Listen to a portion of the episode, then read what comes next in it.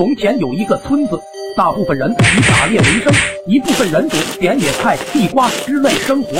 村中有个叫小程的年轻人，平日游手好闲，不是生产，又喜欢调戏农村的妇女，常被村人追打羞辱，因此就躲在山中苟活。全村人都对他恨之入骨。有一天，小程在山上肚子饿了，想挖一些野笋、地瓜之类来果腹，就到处挖啊挖了，竟挖到一具尸体，样子极为恐怖。似乎死了几百年，脸和身子都烂得不成人形。他虽然肚子空空的，也不禁呕了几口酸水出来。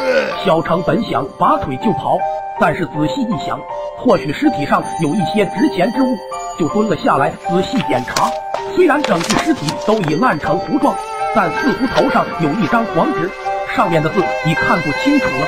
小程找了半天，结果什么也没有。死尸身上所发出的怪异腐味。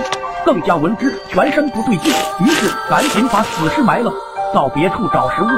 自从小程看过那具死尸后，整个人就觉得难受，一天天消瘦，牙齿也渐渐变黑，全身无力，昏昏沉沉，好像中了尸毒。过了一个月，大家发现小程好久没上村来偷东西，心想可能死在山上。正高兴的时候，却看见小程屁颠屁颠的走来，要求村人到城里帮他找医生。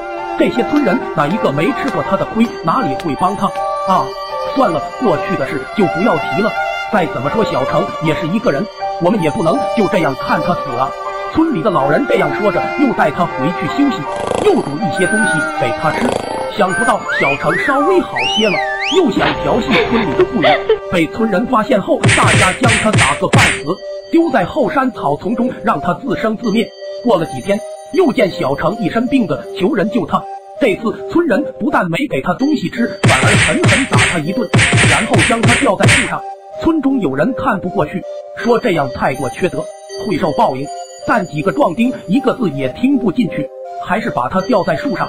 小程在树上没几天就断气了，尸体发黑带青，眼睛也变为灰泥状，发出的尸臭非常难闻。村中许多妇人和小孩闻了就不舒服。